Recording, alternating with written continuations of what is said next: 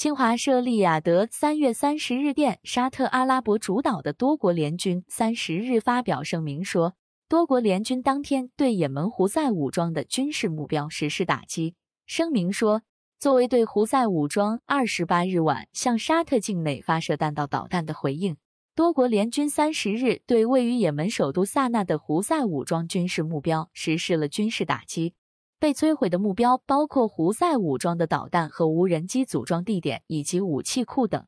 另据也门胡塞武装控制的马希拉电视台报道，多国联军战机三十日对萨那进行了十多次空袭，